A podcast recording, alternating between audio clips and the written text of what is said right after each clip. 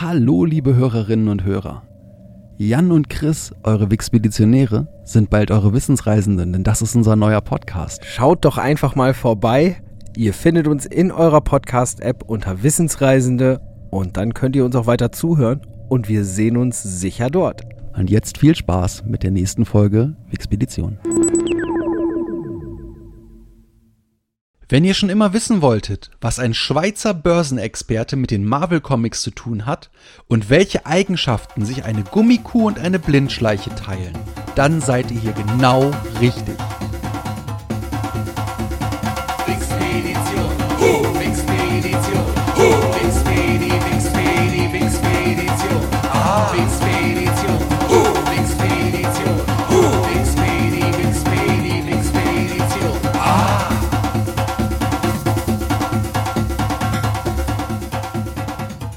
Willkommen beim Podcast, der euch auf eine amüsante Reise durch das Wissen der Menschheit einlädt. Und los geht es schon wieder.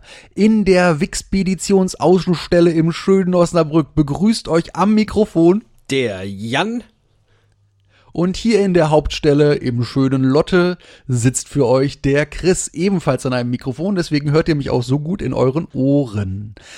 Beim letzten Mal hatten wir das Thema Hollywood Walk of Fame und nach unserem Spaziergang über den wohl berühmtesten Bürgersteig der Welt hat den Jan die Link-Geschichte weitergebracht über den Herrn Stan Lee und über die Fantastic Four. Und wohin ihn das dann letztendlich geführt hat, das erzählt er euch und mir jetzt selbst. Ja, das mache ich gerne, aber heute machen wir das Ganze ein bisschen anders, weil ich sag mal nicht vorher genau, worum es geht oder um wen. Mal schauen, wann du drauf kommst. Also, Mark Faber wurde 1946 in Zürich in der Schweiz geboren. Er ist Börsenexperte, Fondsmanager und Buchautor. Ja, er gilt als ziemlich pessimistischer Börsenguru und hat bereits schon mehrere Crashs oder ja, man nennt es glaube ich dann immer sofort Crashs vorausgesagt. Er lebt heute mit seiner Frau in Chiang Mai in Thailand und ist Herausgeber des Gloom, Boom and Doom Reports. Das Gloom, Doom und Doom. Gloom, Boom mit B and Doom Report. Oh, oh und, und, und wir sind wahrscheinlich bei Marvel geblieben. Richtig? Dann hast du das Stichwort nämlich schon gesagt. Ah, genau deshalb wird er nämlich auch in der Börsenwelt als Dr. Doom bezeichnet. Ah. So, damit Also bin ich dann mit meinem Thema fertig und dann können wir ja weitergehen. Gut, Oder soll ich war das vielleicht Thema jetzt Börse, Schweiz, Dr. Doom, Marvel oder Nein, na gut, wir können ja auch noch, Schweizer wir können ja noch auf den richtigen Dr. Doom eingehen. Ja, und Ah, auf jetzt den richtigen, den echten, wichtigen, Jetzt richtigen Dr. Doom, ich es. den Bösewicht von Marvel, den Erzfeind der Fantastic Four, äh, Dr. Doom. Ah. Und damit unter Ich hatte jetzt gedacht, das wäre jetzt die Vorgeschichte von Dr. Doom gewesen. Nein, ne- nein, nein, nein, nein, nein, nein. Also die ähm, Dr. Doom ist kein Schweizer Börsenexperte. Okay. Hätte ja sein können. So viel, so viel kann ich sagen. Aber um jetzt auch direkt alle Missverständnisse auszuräumen, wir reden von Dr. Doom, nicht von Judge Doom aus Roger Rabbit. Mhm. Ne, das ist also wichtig. Richtig. Ja, Dr. Doom ist, wie gesagt, ein, ähm, ist ein Bösewicht von Marvel Comics. Der komplette Name dieser Person ist Victor Van Doom. Und Victor Van Doom stammt aus Latveria. Latveria ist ein erfundenes Land im Marvel-Universum, das nördlich von Sokovia liegt. Das man ja aus dem MCU, insbesondere aus Age of Ultron, die Avengers oder seit Age of Ultron sehr genau kennt im MCU. Ich gebe auch direkt zu, ich bin kein großer Comicleser. Also ich habe Superheldenfilme sehr gerne gesehen, aber ich habe in meinem Leben sehr wenig Comics gelesen. Dementsprechend, das wird jetzt manchmal etwas schwierig für mich. Ähm, er wurde erschaffen im Silver Age und zwar direkt von Stan Lee und Jack Kirby. Das sogenannte Silver Age war ist eine Zeitspanne ähm, oder eine Phase der der Comic-Geschichte, ähm, die ungefähr von äh, aus der Mitte der 50er Jahre bis 1970 geht. Okay. Erstmals aufgetaucht, nachdem die beiden sich ihn ausgedacht hatten, ist Dr. Doom im Comic The Fantastic Four Number 5 im Jahre 1962. Und er ist der langjährige, hatte ich ja schon gesagt, der langjährige Erzfeind der Fantastic Four. Ja. Stan Lee und Jack Kirby brauchten für das Fantastic Four Comic, was ziemlich gut lief. Das ist ja auch, glaube ich, eine der erfolgreichsten Comicreihen, die Marvel hat, zusammen insbesondere mit Spider-Man. Ich glaube, die Ja. Fantastic Four sind ja schon ein Riesenerfolg für Marvel gewesen. Und die brauchten einen absolut sensationellen neuen Bösewicht für, für die Fantastic Four. Ja. Und als Name kam Stan Lee dann auf Dr. Doom. Und so wie er selber gesagt hat, der Name ist eloquent in seiner Einfachheit und großartig in seiner impliziten Bedrohung. Hervorragend. Ja, ähm, ich muss sagen, mit Dr. Doom, gerade weil ja auch äh, die Buchstabengleichheit noch eingehalten wird, das ist schon ein ziemlich guter Name für einen Comic-Bösewicht. Um den Charakter schnell zu Papier zu bringen und schnell gegen die Fantastic Four einzusetzen, gab es erst zwei Jahre später seine Origin-Story. Das heißt, zu Anfang wusste man noch nicht, woher er kam. Das Wizard-Magazin, äh, ein Comic-Magazin, das es heute leider nicht mehr gibt, setzte ihn auf Platz 4 der 101 größten Schurken aller Zeiten. Und bei IGN ist auf Platz 3 der Top 100 Comic-Schurken aller Zeiten eingereiht. Kannst du dir vorstellen, von wem er geschlagen wurde? Ich weiß jetzt gar nicht sogar, wie wer Platz 1 war und wer Platz 2 war, aber welche beiden Superhelden da noch davor gesetzt worden sind? S- Super Schurken. Natürlich, Super Schurken. Ähm, Magneto, Ja. würde ich sagen, ist auf jeden Fall immer super, super schurkig. Und, come Mein on. Gott. Super Schurke Comic. Come on. Hast gerade erst im Kino gesehen. Vor ein paar ich gerade Monaten. das im Kino gesehen. Ach, du meinst Thanos. Nein. Den Joker.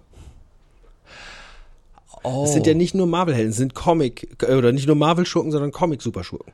Ah. Ergo, Ja, gut. da ist der Joker halt noch davor. Aber ansonsten ist er da schon auf Platz 3. Und es gibt ja nun eine Menge Schurken in der Comic-Welt. Da ist Platz 3 schon echt ganz schön weit vorne. Mhm. Auf jeden Fall.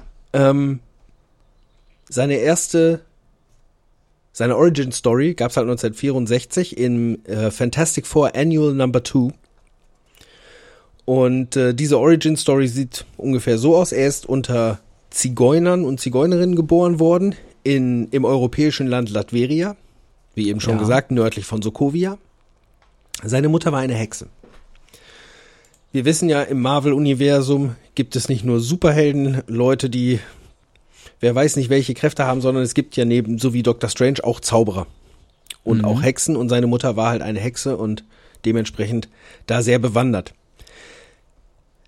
Bei einem Ritual verkaufte sie ihre Seele an den Dämon Mephisto, um mächtiger zu werden. Ganz pauschal gesagt und zusammengefasst. ähm, als sie und ihre Kräfte dann aber irgendwann wirklich außer Kontrolle geraten, wird sie getötet. Und zu diesem Zeitpunkt steht dann Werner van Doom, finde ich auch so ein schöner Vorname, weißt du, Werner. Werner Das van ist der. Typ mit der langen Nase, ne? Werner van Doom ähm, ist zu dem Zeitpunkt dann natürlich Witwer und muss sich um seinen Sohn kümmern. In der Zi- Zigeunergruppe, in der er lebt, ist er der Arzt. Ja, kümmert sich also um die Leute, die krank sind oder sich verletzt haben. Und das mit Sicherheit auch dadurch, dass er mit einer Hexe verheiratet war, mit Methoden, die man sonst vielleicht nicht überall so kennt. Irgendwann wird er vom König von Latveria an seinen Hof gerufen weil die Gemahlin des Königs an Krebs erkrankt ist und der König von ihm verlangt, dass er seine Frau heilen soll. Werner realisiert aber, ich kann dieser Frau nicht helfen, die wird sterben, definitiv. Und aus Ja. Angst davor, was dann mit ihm, mit seinem Sohn passiert, ähm, flieht er halt zusammen mit Viktor. Das Ganze ist passiert im Winter und auf der Flucht überlässt er seinem Sohn einen Teil seiner Kleidung, damit der nicht erfriert. Aber wie es dann natürlich nicht anders kommen kann, er erfriert selber. Und dem Tode nahe warnt er seinen Sohn noch ganz besonders vor einem, einem Leben in Bösartigkeit. Ja. Victor findet später die Sammlung von Zauberartefakten seiner Mutter und fängt damit an zu experimentieren. Und wird auch dann ein relativ guter Zauberer. Das, was ihn aber noch viel mehr ausmacht, als die Tatsache, dass er eben auch diese Fähigkeiten wie zum Beispiel ein Doctor Strange hat, ist, er ist unglaublich intelligent. Neben der Tatsache, dass er ein wahnsinniger Bösewicht ist, gehört Dr. Doom auch im ganzen Marvel-Universum zu den definitiv klügsten Charakteren, die es gibt. Und es gibt ja nun einige sehr, sehr, sehr kluge Köpfe Ja. im Marvel- Marvel-Universum, wenn man an Bruce Banner denkt, Tony Stark, da sind schon einige sehr, sehr kluge Köpfe dabei. Richtig. Er bekommt ein Stipendium an der Empire State Universität in New York später in seinem Leben und da Ja. trifft er das erste Mal auf Reed Richards. Ja. Reed Richards wird später in seinem Leben innerhalb des Marvel-Universums relativ bekannt werden als Mr. Fantastic und als Teil der Fantastic Four. Reed versucht sich eigentlich relativ direkt mit Victor anzufreunden, ähm, weil Reed Richards, auch wieder einer der cleversten Köpfe im Marvel-Universum, fühlt sich halt doch relativ schnell mit ihm verbunden. Für Victor ist da, ähm, aber die ganze Beziehung zwischen den beiden eigentlich nichts anderes als eine Rivalität. Und er ist sich auch sicher darüber, dass sein eigener Intellekt dem Intellekt von Reed Richards überlegen ist. Ja. Ich hatte ja eben gesagt, seine Mutter ist getötet worden und er versucht eigentlich durchweg seine Mutter aus dem Jenseits zu retten. Und auch an der Uni versucht er dann eine Maschine konstruieren, um ihre Seele aus dem Jenseits zu holen. Und beim Versuch, das, diese Maschine zu benutzen und einzusetzen, ähm, verursacht er eine Explosion in seinem Wohnheim, beziehungsweise an seiner Universität und bekommt dort eine Narbe im Gesicht. Ja. Die Narbe, die natürlich sofort für ihn auch ein Zeichen, ich will jetzt nicht sagen von Schwäche ist, aber ein Makel in seiner eigenen Überlegenheit. Außerdem behauptet er, ich bin sabotiert worden. Wenn ich nicht sabotiert worden wäre, wäre das nie passiert und er beschuldigt Reed Richards. Natürlich. Verlässt dann die Uni, sehr erzürnt und sucht seine eigene persönliche Erleuchtung und er reist nach Tibet. In Tibet findet er einen sehr, sehr lange vergessenen Mönchsorden und es klingt so ein bisschen nach, er baut, eine, er baut einen Ironman-Suit in einer Höhle. Dort baut er seine erste Rüstung. Er konstruiert dort auch die Maske von Dr. Doom, die relativ ikonisch ist. Er ist aber so erpicht darauf, diese Narbe zu verdecken, dass er diese Maske zu schnell aufsetzt. Und zwar während die Maske innen noch deutlich zu heiß ist und ist danach wirklich entstellt. Also er ist einer der schlauesten, aber er ist an sich auch ganz schön dämlich. Wie gesagt, dieser Makel, diese eine Narbe, ist, muss, muss sehr, sehr schlimm sein. Es ist ja ein Superschurke ne? Ja. äh, und, und kein Superheld. Ein Superheld wäre da geduldiger gewesen, ist logisch. Ähm, und dann tut er folgendes. Er kehrt nach Latveria zurück. Er tötet den König. Und er wird das Staatsoberhaupt von Latveria. Der übernimmt dieses Land. Ja. Warum nicht mal groß denken? Ganz genau. Großdenken äh, hilft ja, wenn man Großes erreichen will. Ähm, er hat grundsätzlich drei Ziele. Erstens, seine Mutter zu retten. Zweitens, seine Überlegenheit gegenüber Reed Richards zu beweisen. Und drittens, die Weltherrschaft. Ja. Zu dem Zeitpunkt, als er nach Latveria zurückkehrt und dort die Macht übernimmt, existieren auch die Fantastic Four schon. Also auch das Event, was die Fantastischen Vier oder die Fantastic Four, ich möchte nicht die Fantastischen Vier sagen, weil ich dann immer an die Hip-Hop-Band denke, ähm, was die Fantastic Four erschaffen hat, gab es zu dem Zeitpunkt dann auch schon.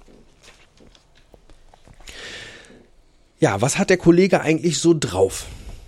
Ähm, was Dr. Doom so kann, beziehungsweise was ihn ausmacht, ich habe das mal in fünf, fünf Punkte eingeteilt. Und zwar einmal geht das los mit Technologie. Ähm, nicht mal unwesentlich so wie Tony Stark, er ist halt ein extrem talentierter Wissenschaftler und Techniker und Ingenieur. Baut sich im Zuge seiner Geschichten teilweise autonome Roboter, Massenverdichtungswaffen oder etwas ganz Besonderes. Ähm, ist halt sein nuklearbetriebener, seine nuklearbetriebene Battle Armor. Also sein, sein, seine Ja. Kampfrüstung. Sein, paar kleine Highlights, was das Ding kann. Ähm, Kraftverstärkung. Das Ganze besteht aus einer Titaniumlegierung und versteht und übersteht damit 70 Schläge vom Ding. Also das, Ja. ich weiß nicht, das Ding, falls nicht bekannt, das ist der Typ, der aus Stein besteht bei den Fantastischen Vier. Der schlechte Hulk. Ja, der schlechte Hulk. Ähm, er kann damit fliegen. Ähm, er kann auf den Kontakt eines anderen an diese Rüstung einen 100.000 Megavolt Schock abgeben. Nein, nicht 100.000 Volt, 100.000 Megavolt. Ja. Also das ist schon ein sehr starker Stromschlag, bei dem eigentlich, glaube ich, so meiner Vorstellung nach nicht viel als Asche übrig bleiben dürfte. Ja, oder er kann damit auch Kraftfelder zu seinem Schutz erzeugen. Man muss sich seine, sein technisches Einfallsreichtum einfach mal so vorstellen, es gibt genug Geschichten, da hat Tony Stark nicht genug Waffenpower, um den Avengers Tower zu verteidigen. Dr. Doom hat ein kleines Land eingenommen und behält da seine Position. Ja, ähm, hat das Staatsoberhaupt umgebracht, hat gesagt, ich bin hier jetzt der neue Zampano und das zieht er auch durch. Dementsprechend, da muss man, glaube ich, auch schon das, das nötige Blei im Hintergrund haben, um alle um einen rum davon zu überzeugen, dass es auch so ist. Richtig. Das zweite, was ihn ausmacht, ist das Thema Magie. Ähm, wenn Wissenschaft versagt, dann kommt halt Tony Stark auch nicht weit. Weil dann weiß er nämlich einfach nicht mehr weiter. Dr. Doom sagt einfach nur, ja, wenn die Wissenschaft versagt, wenn, wenn mein unglaublich überlegener Intellekt nicht ausreicht, tja, dann äh, gehe ich halt in, äh, in die Magie und er ist sehr, sehr erfahren in den mystischen Kün- Künsten und es heißt, er ist fast auf einem Level mit Stephen Strange. Der ja nun schon als Sorcerer Supreme wirklich nicht unwesentliche Macht hat. Richtig. Ein weiteres Parkett, auf dem Doom da ist und was ihn mit ausmacht, ist das Thema Politik. Weil Dr. Doom wird als Staatsoberhaupt von Latveria anerkannt, international, ja, und auch diese Position wird respektiert, auch wenn es selbstverständlich nicht besonders alle gut finden. Das heißt also wirklich, das politische Parkett ist als Spielfeld für ihn da. Also er ist tatsächlich als Dr. Doom Boss in Latveria. Wahrscheinlich ist er Victor, als Victor Van Doom äh, Boss in Latveria. Das weiß ich jetzt aber nicht genau, ob er als Dr. Doom Okay. oder als Victor Van Doom. Ich schätze dann aber eher als Victor Van Doom. Ja. Nichtsdestotrotz hat er damit einfach Zugang auf das internationale politische Parkett und kann darauf einfach auch ein paar dreckige Spielchen spielen. Zusätzlich dazu, was auch als Superschurke gar nicht so unhilfreich ist, ist, er genießt diplomatische Immunität. Ja. Hilft halt. Nächster Punkt, was ihn ausmacht, ist eben sein Intellekt. Es ist ja immer sehr schön, obwohl man einen IQ, der wirklich extrem hoch ist, gar nicht als IQ messen kann. Ja. Weil man misst ja eine Abweichung zu einem Genau. Durchschnitt. Ähm, man findet teilweise Werte von, der hat einen IQ von 270. Also nochmal, er gehört zu den intelligentesten Charakteren des Marvel-Universums. Zusätzlich ist er aber auch kreativ, ja, und auch genauso gewissenslos, egal ob er jetzt gerade einfach nur seine eigenen Feinde umbringen oder ausschalten will oder ähm, sein Land und gegebenenfalls dabei auch die Welt vor einer kosmischen Bedrohung bewahren will.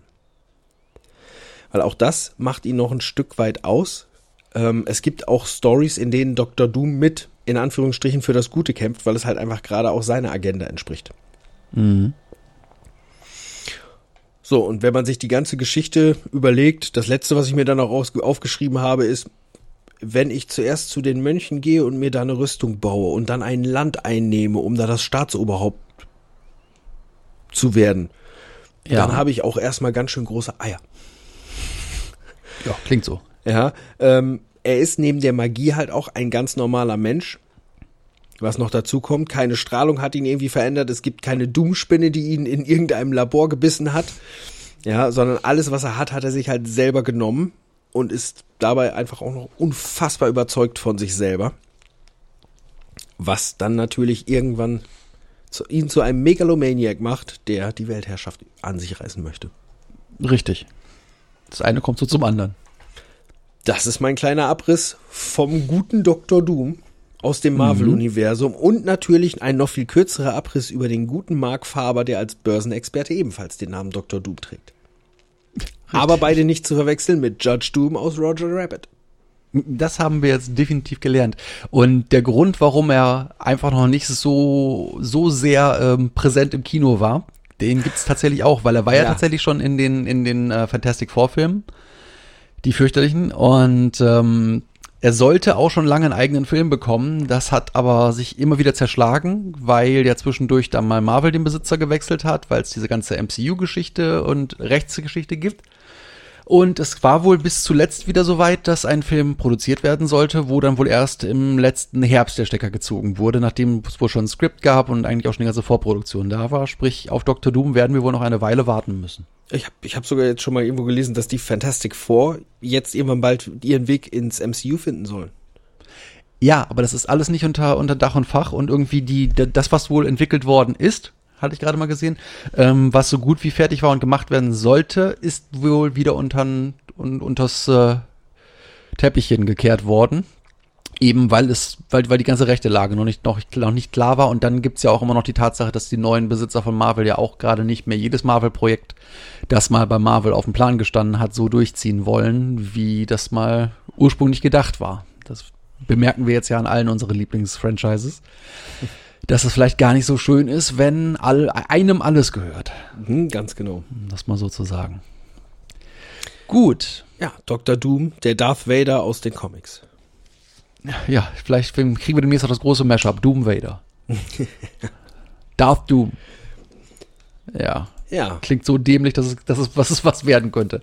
Gut, ähm, spannend ist, vom Dr. Doom aus bist du dann Ja. auf Ungarn gekommen. Ich weiß gar nicht, wie du das gemacht hast. Aber wahrscheinlich geht so ein bisschen darum, wo ja auch Latveria liegt. Mhm. Und bist dann weitergegangen über zum Link, über den Link zu Opel. ja, Und dann geht's weiter mit. Dann geht es weiter mit einem bestimmten Fahrzeug aus der großen Opel Produktpalette. Und zwar geht es um ein Fahrzeug, das im Frühjahr 1964 das erste Mal gekauft werden konnte und bis zum Herbst 1968 auch am Stammwerk in Rüsselsheim gebaut worden ist. Das ist nicht der Manta. Nein, es ist nicht der Manta, es ist der Opel Admiral A. Ja, dieses Fahrzeug war ein Oberklasse-Automobil und es war Teil der sogenannten KAD-Familie. Ich weiß nicht, ob du schon mal was von der KAD-Familie gehört hast. Das Nee, war das ziemlich lange tatsächlich ein Thema. Die KAD-Familie ist eine Automobilfamilie, die aus drei Modellen steht, besteht, und zwar aus dem Kapitän, dem Admiral und dem Diplomat. Aha. Deswegen auch KAD. So, und es hat halt mehrere Fahrzeuggenerationen ähm, gegeben. Deswegen gibt's auch die A-Modelle, später die B-Modelle und so weiter davon. Und äh, diese drei Linien im Grunde haben verschiedene Charakteristika gehabt. Und zwar, der Kapitän war immer der günstigste aus der Familie. Es war schon ein Oberklassefahrzeug, aber halt äh, noch relativ erschwinglich. Dann gab es das mittlere Modell Admiral, über das ich gleich noch mehr erzählen werde. Der war etwas aufgewertet. Und dann gab es das Spitzenmodell, den Diplomat, der halt wirklich sehr teuer war, der äh, motorisiert, äh, also sehr, sehr hoch motorisiert war und halt für die damalige Zeit schon wirklich ein sehr, sehr besonderes Fahrzeug. Aber wir bleiben mal in der Mitte. Also Kapitän, Admi- Admiral und Diplomat war das Beste. Ganz genau, richtig. So, der Admiral ist, wie ich gerade schon gesagt hatte, ein in diversen Punkten aufgewerteter Kapitän. Und in der Vorläuferserie, denn das A heißt tatsächlich, dass es eigentlich schon das zweite ist, also das B-Modell ist quasi das mit der A hinten dran oder mit dem A hinten dran. In der Vorläuferserie gab es den Admiral noch nicht. Ja, dort gab es aber auch ein entsprechendes Modell. Und zwar war es ein verbesserter Kapitän, nämlich der Kapitän PL. Der entsprach dem Admiral. Und dieser Name Admiral ist auch ein Name, den Opel schon sehr viel früher einmal benutzt hat, nämlich tatsächlich in einem Vorkriegsmodell. Da gab es auch schon mal den Admiral. So, den Admiral A konnte man von außen schon sehr gut erkennen, dass es eben der Admiral war nicht der Kapitän, denn er hatte zur optischen Aufwertung diverse Chromverzierungen. Das war erstmal so das, das erste, woran er sich unterschied oder worin er sich unterschied. Die Motorenpalette entsprach zunächst einmal der des Kapitän. Eine Änderung kam dann erst ab 1965 und das kam wohl auch wirklich zustande, weil man gesagt hat, Moment mal, dieser Wagen hat fast keine Unterschiede, warum sollte ich mehr bezahlen? Kaufe ich wirklich den, den Admiralen nur, um zu sagen, ich habe das bessere Auto gekauft, ich konnte mir das teurere Auto leisten. Äh, und so wurde halt März 65 ein Motor nachgelegt in die Palette, nämlich ähm, ein von Chevrolet gebauter V8-Motor, der dann im Admiral V8 verbaut worden ist. Dieser riesengroße Motor leistete für die damalige Zeit tatsächlich relativ viel PS. Heute denkt man, okay, das ist ein 4,6 Liter V8 mit 190 PS. Was ist da schiefgelaufen? ja, aber er bestährte tatsächlich dem Wagen eine Spitzengeschwindigkeit von 200 km/h. Klingt heute auch nicht mehr so viel, war aber in den 60ern wirklich so sehr, sehr, sehr schnell. Gehörten damit einfach zu den, zu den schnellsten Fahrzeugen, die man auf deutschen Straßen sehen konnte. Und er hatte eine Beschleunigung von 0 auf 100 in rund 10 Sekunden. Das war auch für die damalige Zeit wirklich richtig, richtig viel. Oder richtig wenig, ist ja in dem Falle. So, dieses Modell mit diesem 4, ich habe glaube ich eben 4,6 gesagt, 4,8 Liter V8 ist es sogar, ähm, blieb allerdings ein Exot. Und es wurden tatsächlich von diesem Modell nur 623 Exemplare verkauft. Ja, das ist. Ähm, Das ist nicht ganz so viel. Nein, und das ist auch noch eigentlich ziemlich ärgerlich gewesen, auch für Opel, weil es wohl ein ziemliches Problem war, diesen amerikanischen Motor, der wurde halt wirklich auch von Chevrolet in den USA gebaut. Und äh, den halt in das deutsche Auto einzubauen, muss an sich schon ein Abenteuer gewesen sein. Ähm, jedenfalls war der Preis wohl letztendlich der Grund, warum diese Variante sich nicht so gut verkauft hat. Denn ähm, der Wagen kostete mit diesem Motor 15.950 D-Mark. Und das war 3750 D-Mark teurer als das Modell mit dem größten, mit dem größten Sechszylindermotor. Ja, so, und äh, damit kam er halt schon in den Preisbereich, wo man eben auch das Spitzenmodell bekommen konnte. Und dann ist wieder so die Frage von, wenn ich schon den dicken Motor haben möchte, mir das leisten kann, ein so teures Auto zu kaufen. Wie, hoch war ich- der Preis? Ähm, 15.950 D-Mark. Ja. So, insgesamt wurden von dem Admiral A über alle Modelle ähm, 55.876 Stück hergestellt. So, und das meistverkaufte Modell war der 2,6 Liter Sechszylinder und davon wurden 31.318 Einheiten gebaut. 1969 dann war es auch schon vorbei mit dem äh, Admiral A und auch mit der kompletten KAD A-Familie. Und es kam dann der Nachfolger KAD B. Ja, sprich, alle, alle wurden weitergebaut, aber halt eben in neuen Varianten. Wie ich auch schon vorhin gesagt habe, zu der Zeit, als die KAD-Autos da waren, waren sie mit die schnellsten Autos, die auf deutschen Straßen fuhren. Ja, allerdings gab es da einen Haken. Denn der Admiral konnte zwar theoretisch und auch praktisch 200 km/h erreichen. In der Praxis war das für einen normalen Autofahrer aber kaum möglich. Das liegt am Fahrwerk. Dieses Fahrwerk war nämlich in keinster Weise für sportliches Fahren ausgelegt.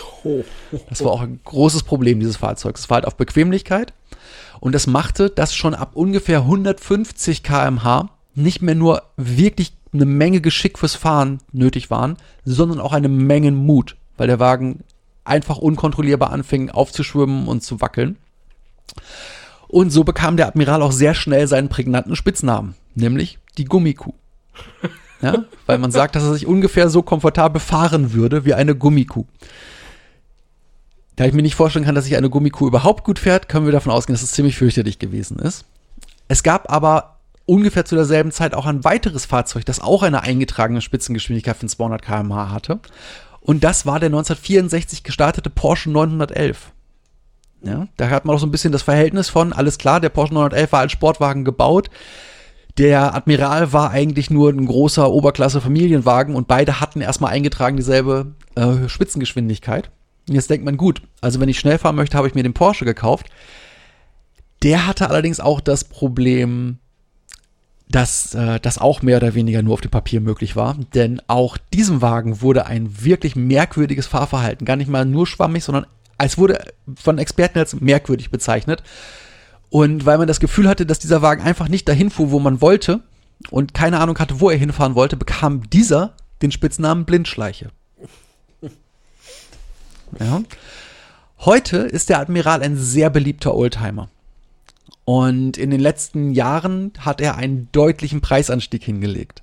Inzwischen Ich habe gerade Bilder, davor, Bilder vor mir. Ja. Der sieht aus, muss ich ganz ehrlich sagen, für er baut da einen coolen Motor rein, dann sieht der von vorne so aus, als könnte das ein Muscle Car sein.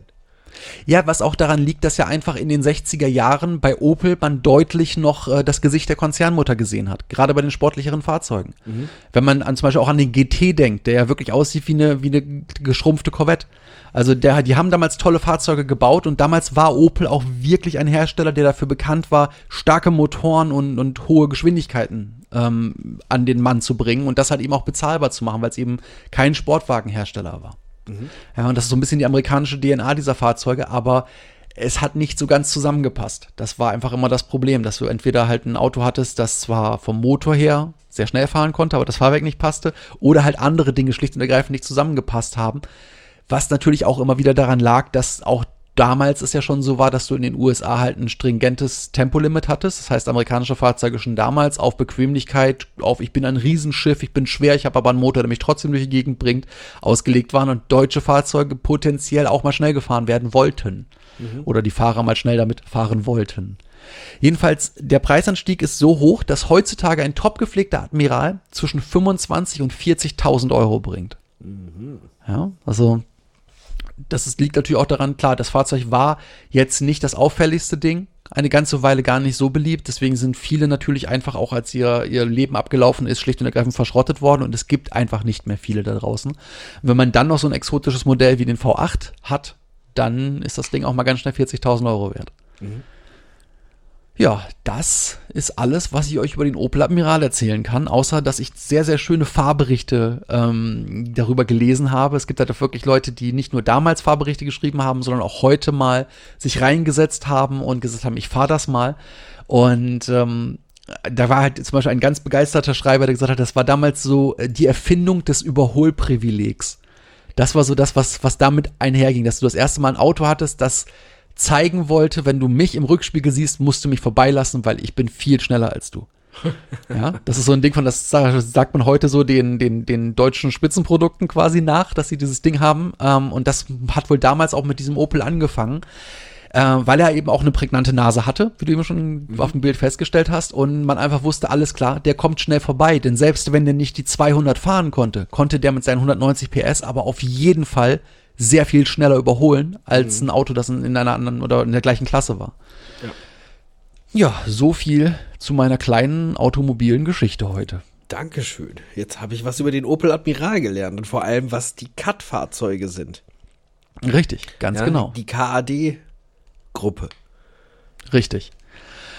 Ja, dann würde ich sagen, bleibt mir erstmal nur zu sagen, wenn ihr Infos für uns habt, wenn ihr Feedback für uns habt, wenn ihr Kritik und Lob habt, haltet nicht hinterm Berg, schickt es uns. Ihr könnt das auf allen unseren sozialen Medienkanälen tun. Dort findet ihr uns immer unter dem Stichwort Wixpedition. Und bei uns auf der Webseite habt ihr selbstverständlich auch die Möglichkeit, unter jeder Episode einen Kommentar zu hinterlassen oder auch über das Kontaktformular uns direkt eine E-Mail zu schreiben. Und es sei auch nochmal erwähnt, wenn ihr uns bei Apple Podcast einen Kommentar hinterlasst, dann werden wir ihn auch vorlesen.